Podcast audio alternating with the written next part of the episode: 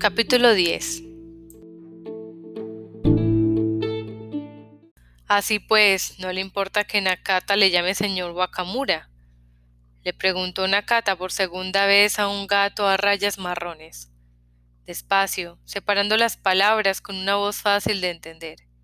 El gato le había dicho que creía haber visto por allí cerca Goma, un año de edad, rayas negras, marrones y blancas, hembra, sin embargo, el gato, o al menos eso le parecía a Nakata, hablaba de una manera bastante rara. Por lo visto, tampoco él acababa de entender lo que estaba diciéndole Nakata. Así pues, su conversación se limitaba a ratos a un cruce de palabras incomprensibles. No tengo problema. Cabeza alta. Lo siento, pero Nakata no entiende a qué se refiere. Mil perdones, pero es que Nakata no es muy inteligente. Vamos, caballa. ¿Me está usted diciendo que le aparecería comer caballa? No, las manos agarran. Más adelante. Nakata no entendía. Ya de buen principio, grandes expectativas con respecto a la calidad de su comunicación con los gatos. En una conversación entre un ser humano y un gato, sería pedir demasiado que no existiera ni el más mínimo problema. Para empezar, la capacidad comunicativa del propio Nakata, hablase con un hombre o con un gato, no era gran cosa. La semana anterior había sido capaz de mantener una conversación fluida y distendida con el señor Otsuka, pero se trataba más bien de una excepción. Sumaba más las veces en que costaba sudor y lágrimas intercambiar mensajes sencillos. En casos extremos, era como si un día de fuerte viento estuviese de pie junto a un canal, hablando con alguien que se encontrara en la orilla opuesta. Y hoy era uno de esos días. Tras haber clasificado a los gatos por tipos, Nakata, vete a saber por qué, le resultaba especialmente difícil sincronizar con los gatos a rayas marrones. Con los gatos negros no solía tener problema, con los que se mejor se entendía era con los siameses, aunque por desgracia andando por la calle no tenía muchas oportunidades de encontrarse con gatos callejeros de esa especie. Los gatos siameses solían estar en las casas, mimados por sus dueños, y entre los gatos callejeros, por una u otra razón, abundaban los gatos a rayas marrones. Pero al tal señor Kawamura, Nakata no lo entendía en absoluto. Su pronunciación era deficiente, sus frases una ristra de palabras inconexas. Más que frases parecían enigmas. Sin embargo, Nakata era de, su, de natural muy paciente y además tenía todo el tiempo del mundo. Así pues, le repetía lo mismo a su interlocutor una y otra vez, y éste hacía lo propio. Los dos llevaban ya cerca de una hora sentados en el bordillo de la enmarcaba un parque infantil, construido dentro de una manzana de casas, y la conversación seguía casi en el mismo punto. Lo de Wakamura es solo un nombre, no significa nada en especial. Es que Nakata, para acordarse de los gatos, tiene que llamarlos de algún modo. No querría molestarle bajo ningún concepto, solo le estoy pidiendo que me deje llamarlo señor Kawamura. Kawamura empieza a refunfuñar, no se sabe qué al respecto, y como parece que la cosa va para largo, Nakata pasa con decisión a la siguiente fase y le enseña de nuevo la fotografía de Goma. Señor Kawamura, esta es Goma, la gata que Nakata está buscando. Es una gatita de un año a rayas marrones, negras y blancas. Estaba en casa de los señores Koizoumi, en Nogata tres chome, pero hace días que no se conoce su paradero. Se escapó saltando por la ventana de la señora de la casa había dejado abierta, así que se lo preguntaré una vez más. Señor Kawamura, ¿ha visto usted a este gato? Kawamura vuelve a mirar la fotografía y luego asiente. Kawamura, si es caballa, agarra. Si agarra, busco. Perdone, pero tal como le he dicho antes, Nakata es muy estúpido y no entiende bien lo que usted le dice. ¿Podría repetírmelo otra vez? Wakwamura, caballa. Si encuentra, ata. Por caballa se refiere usted al pescado. Caballa, caballa. Si ata, kamura. Nakata reflexionó pasándose la palma de la mano con los cortos cabellos negros entrevesados de gris. ¿Cómo salir de aquella conversación laberíntica sobre la misteriosa caballa? Pero por más que vuelvas, vueltas que le dio, no pudo encontrar la clave. Por lo general, el pensamiento lógico no era su fuerte. Mientras tanto, ajeno a todo, Kawamura había levantado la pata de atrás y estaba rascándose bajo la barbilla con fruición. Entonces se oyó una risita a sus espaldas. Al volverse, Nakata vio una preciosa gata, siamesa, de cuerpo alargado sentada sobre el muro bajo de bloques de cemento de la casa vecina, que los estaba mirando con los ojos entornados. Perdone, pero usted ha dicho que es el señor Nakata, ¿no es cierto? preguntó la gata siamesa con voz aterciopelada. Sí, en efecto, me llamo Nakata. Buenas tardes. Buenas tardes, dijo la gata siamesa. Desde esta mañana está nublado, por desgracia, pero no parece que vaya a llover, dijo Nakata. Esperemos que no. Era una gata más o menos de mediana edad. A sus espaldas erguía orgullosamente la cola y alrededor del cuello llevaba un collar con una placa, donde se leía su nombre. Sus facciones eran hermosas y a su cuerpo no le sobraba ni un gramo. Llámeme Mimi. Mimi de la Boe. Incluso me dedican una canción. Me llamo Mimi. Ah, exclamó Nakata. Hay una ópera de Puccini que se llama así. Es que a mis dueños les gusta la ópera, dijo Mimi, sonriendo afablemente. Me gustaría cantársela, pero por desgracia carezco de aptitudes para ello. Lo importante es que la haya conocido usted, señorita Mimi. Lo mismo digo, señor Nakata. ¿Vive usted por aquí cerca? Sí, en aquella casa de dos plantas de allá. Mis dueños se llaman Tanabe. Mire, delante del portal hay un BMW 530 de color crema, ¿lo ve usted? Ah, exclamó Nakata. No acababa de entender qué significaba BMW, pero ya se veía un coche de color crema. Quizá era aquello lo que llamaban BMW. Oiga, señor Nakata, empezó a hablar Mimi. Yo, por así decirlo, soy muy independiente y lo cierto es que tengo un carácter un tanto peculiar y no me gusta meterme donde no me llaman. Pero este chico, ese que usted llama señor Kawamura, si le soy sincera, ese no tiene grandes luces. El pobre cuando era pequeño chocó con un niño del barrio que iba en bicicleta. Salió disparado y dio de cabeza contra un canto de hormigón. Desde entonces ha sido incapaz de articular una frase coherente, así que, por más que se esfuerce, dudo que usted saque de él nada en claro.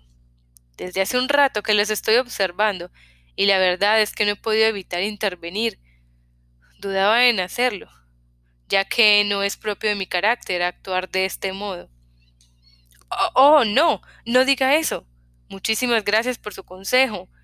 Yo, al igual que el señor Kawamura, soy muy estúpido y no sé qué sería de mí si no me ayudaran. El señor gobernador, por ejemplo, cada mes me da un subsidio.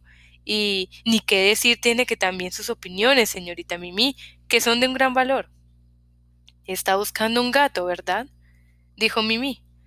No es que estuviese escuchando hurtadillas, no crea. Solo que me encontraba ahí durmiendo la siesta y no podía evitar oírlo. Una gatita que se llama Goma, ¿verdad? Sí, en efecto. Y el señor Kawamura dice que la ha visto, ¿no es cierto? Sí, eso ha afirmado hace un rato, solo que lo que ha añadido a continuación no alcanza a entenderlo una persona tan estúpida como Nakata, y no sé qué hacer. Mire, señor Nakata, y si yo hablara con él, entre gatos es más fácil entenderse y además yo ya estoy acostumbrada a esta manera tan rara de hablar. Así pues, ¿Qué le parecería si yo escuchara lo que tenga que contarme y luego se lo explicase en términos generales a usted? Oh, sí, me haría un gran favor. La gata se mesa, hizo un breve gesto de asentimiento y bajó ágilmente al suelo, saltando desde el muro como si marcara un paso de ballet, y, con su negro rabo levantado como el asta de una bandera, se fue acercando despacio a Kawamura y se sentó a su lado.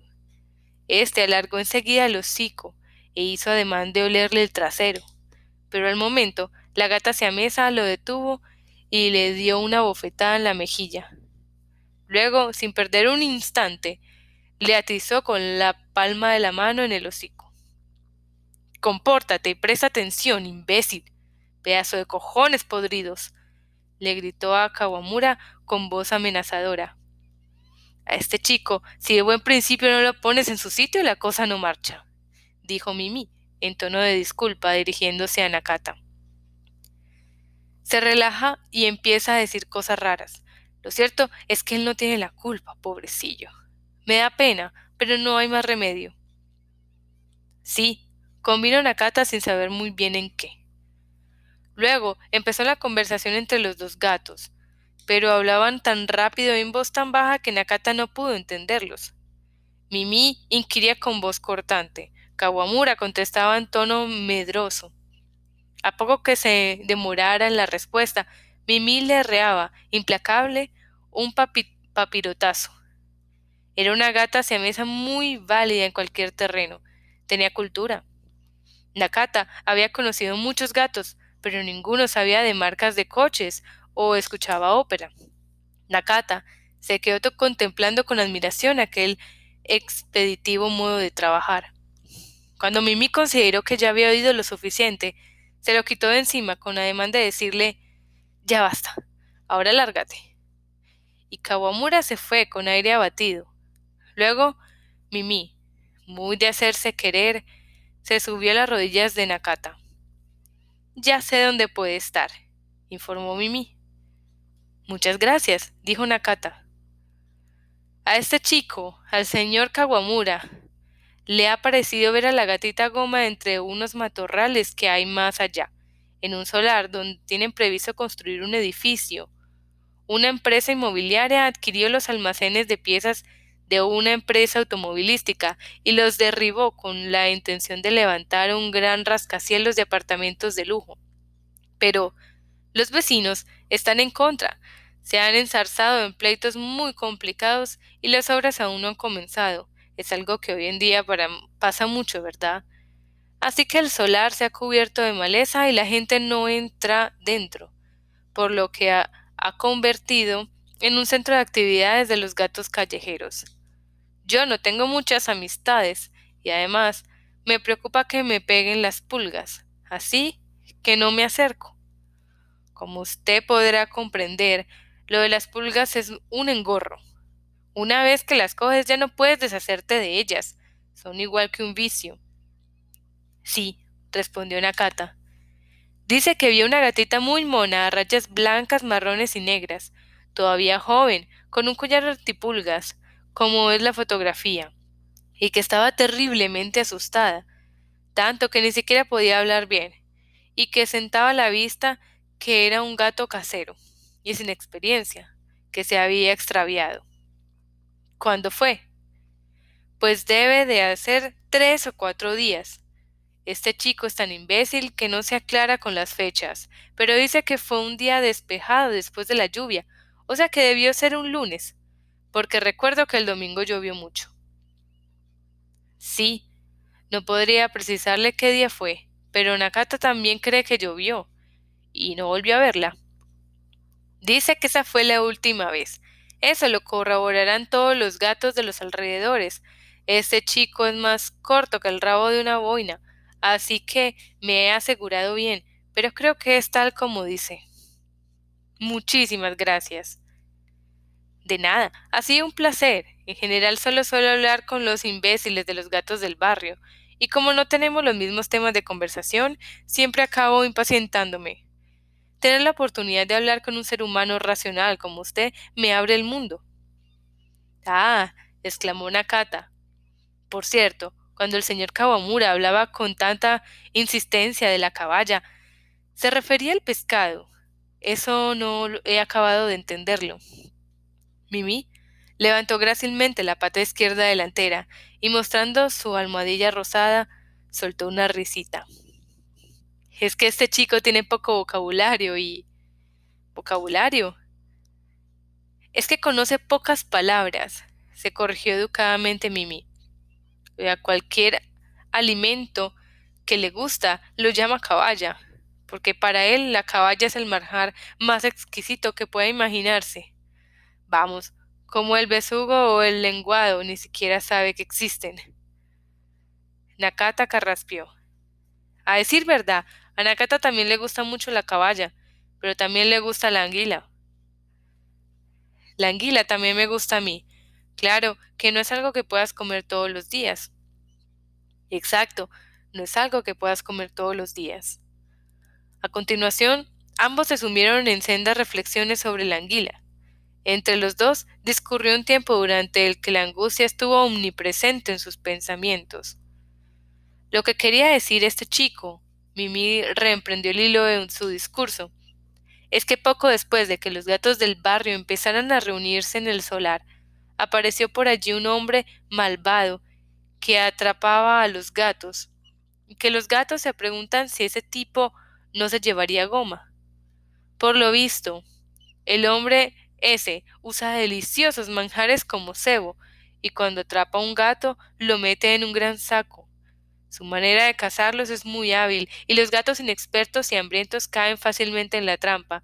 Incluso dicen que ha conseguido llevarse algunos gatos callejeros de los alrededores, que son mucho más precavidos. Se trata de algo muy cruel. Para un gato no hay nada peor que acabar metido en un saco. Ah, exclamó Nakata y volvió a acariciarse su cabeza cana con la palma de la mano. ¿Y qué hace ese hombre con los gatos que atrapa? No lo sé. Antiguamente atrapaban gatos para hacer shamisen, pero hoy en día ese instrumento musical ya no está muy de moda y además en su fabricación se utiliza sobre todo el plástico. Por otra parte, he oído decir que en algunas partes del mundo aún se comen a los gatos, pero en Japón afortunadamente no existe esa costumbre, así que pueden excluirse esas dos posibilidades. Luego, lo único que se me ocurre es, pues, no sé, hay mucha gente que utiliza los gatos para experimentos científicos. En este mundo se realizan muchos experimentos científicos con gatos.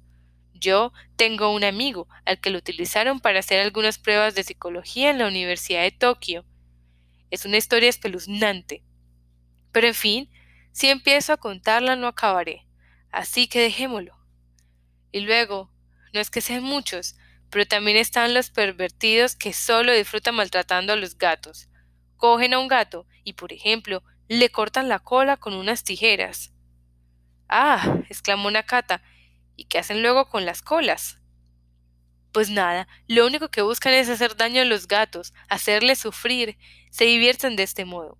Personas de mente retorcida también te las encuentras en este mundo. Nakata reflexionó unos instantes sobre todo aquello, pero no logró entender de ninguna manera qué diversión podía encontrar alguien en contarle con unas tijeras la cola a un gato.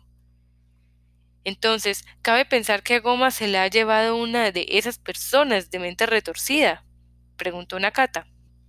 Mimi hizo una mueca, combando sus grandes bigotes blancos. Sí, no me gusta pensarlo, no quiero ni imaginármelo, pero no podemos excluir esa posibilidad, señor Nakata. Yo no he vivido muchos años, pero he presenciado las escenas más horribles que imaginarse pueda. La mayoría de las personas piensan que los gatos son seres indolentes, que se pasan el día tendidos al sol, sin preocupaciones, pero nuestra vida no es tan bucólica. Somos seres humildes, impotentes y frágiles. No tenemos caparazón como las tortugas, ni alas como los pájaros. No podemos ocultarnos bajo tierra como los topos, ni cambiar de color como los camaleones. El mundo desconoce cuántos gatos son maltratados día tras día, y cuántos tienen una muerte miserable. Yo he tenido la suerte de ir a parar al cálido hogar de, de Tanabe, Allí los niños me miman, no me falta nada. Pero no obstante, mi vida no siempre es fácil. Por eso pienso que, para un gato callejero, la lucha por la supervivencia debe ser muy dura.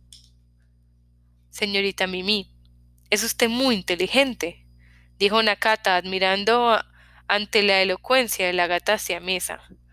Oh, no, qué va, dijo Mimi, tímidamente, entrecerrando los ojos. Me he vuelto así a pasarme el día en casa tumbada ante la tele. Es horrible no acumular más que conocimientos superficiales. ¿Ve usted la televisión, señor Nakata? No, Nakata no ve la televisión. La gente que hay dentro habla demasiado rápido y no puedo seguirlos. Nakata es un idiota y no sabe leer, y si no sabes leer no puedes entender bien la televisión. Alguna que otra vez escucho la radio, pero también hablan demasiado deprisa y enseguida me canso. A mí me divierte mucho más salir de casa y hablar con los gatos bajo el cielo, como estoy haciendo ahora. Oh, ¿de veras? preguntó Mimi.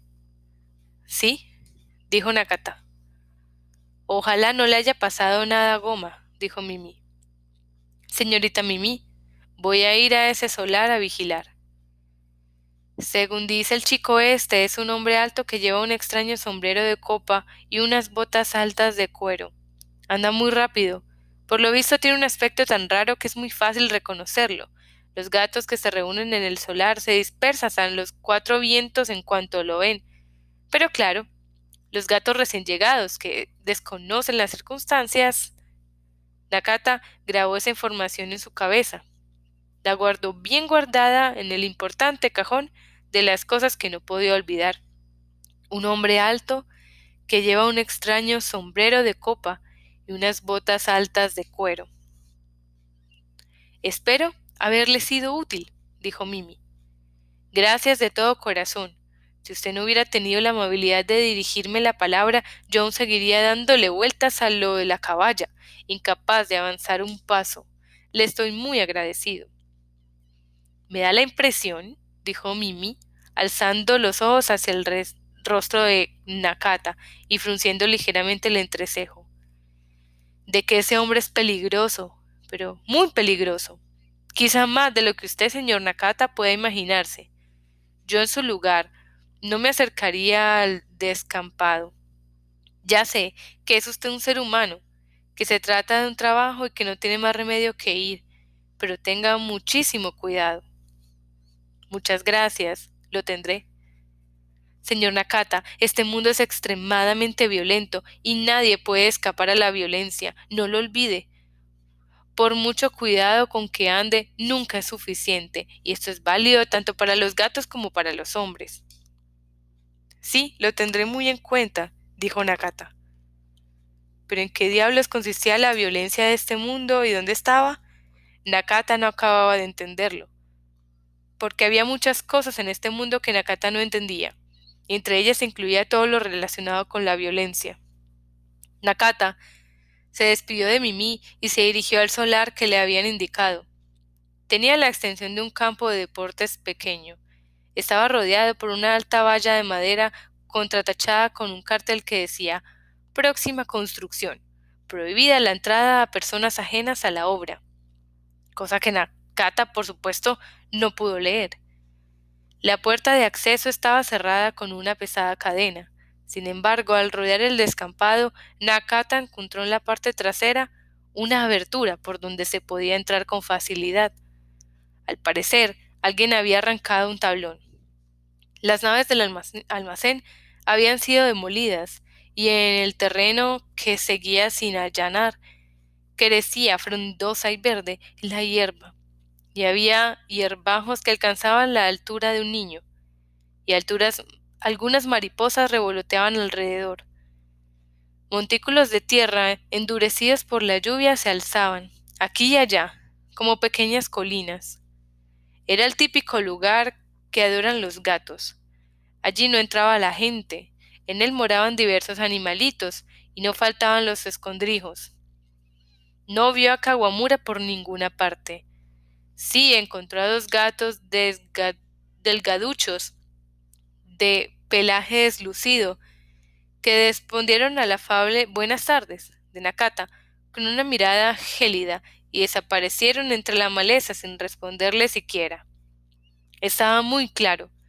Ninguno quería que lo atrapara un loco y que le cortase la cola con unas tijeras.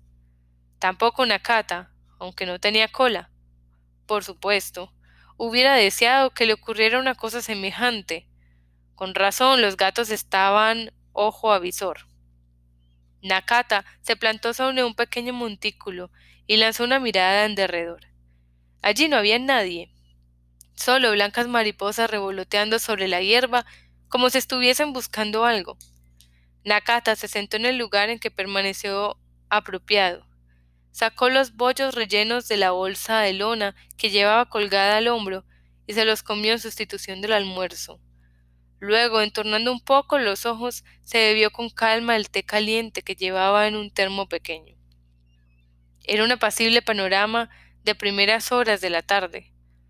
Todo reposaba entre la armonía y la calma. A Nakata le costaba creer que aquel lugar se ocultase a alguien que tratara cruelmente a los gatos.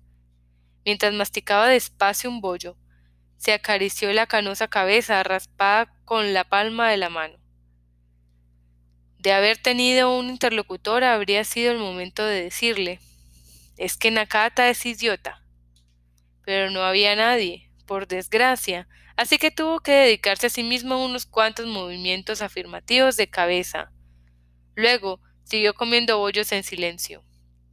Cuando terminó, plegó bien la envoltura de celofán y la metió dentro de la bolsa, tapó bien el termo y también lo metió dentro.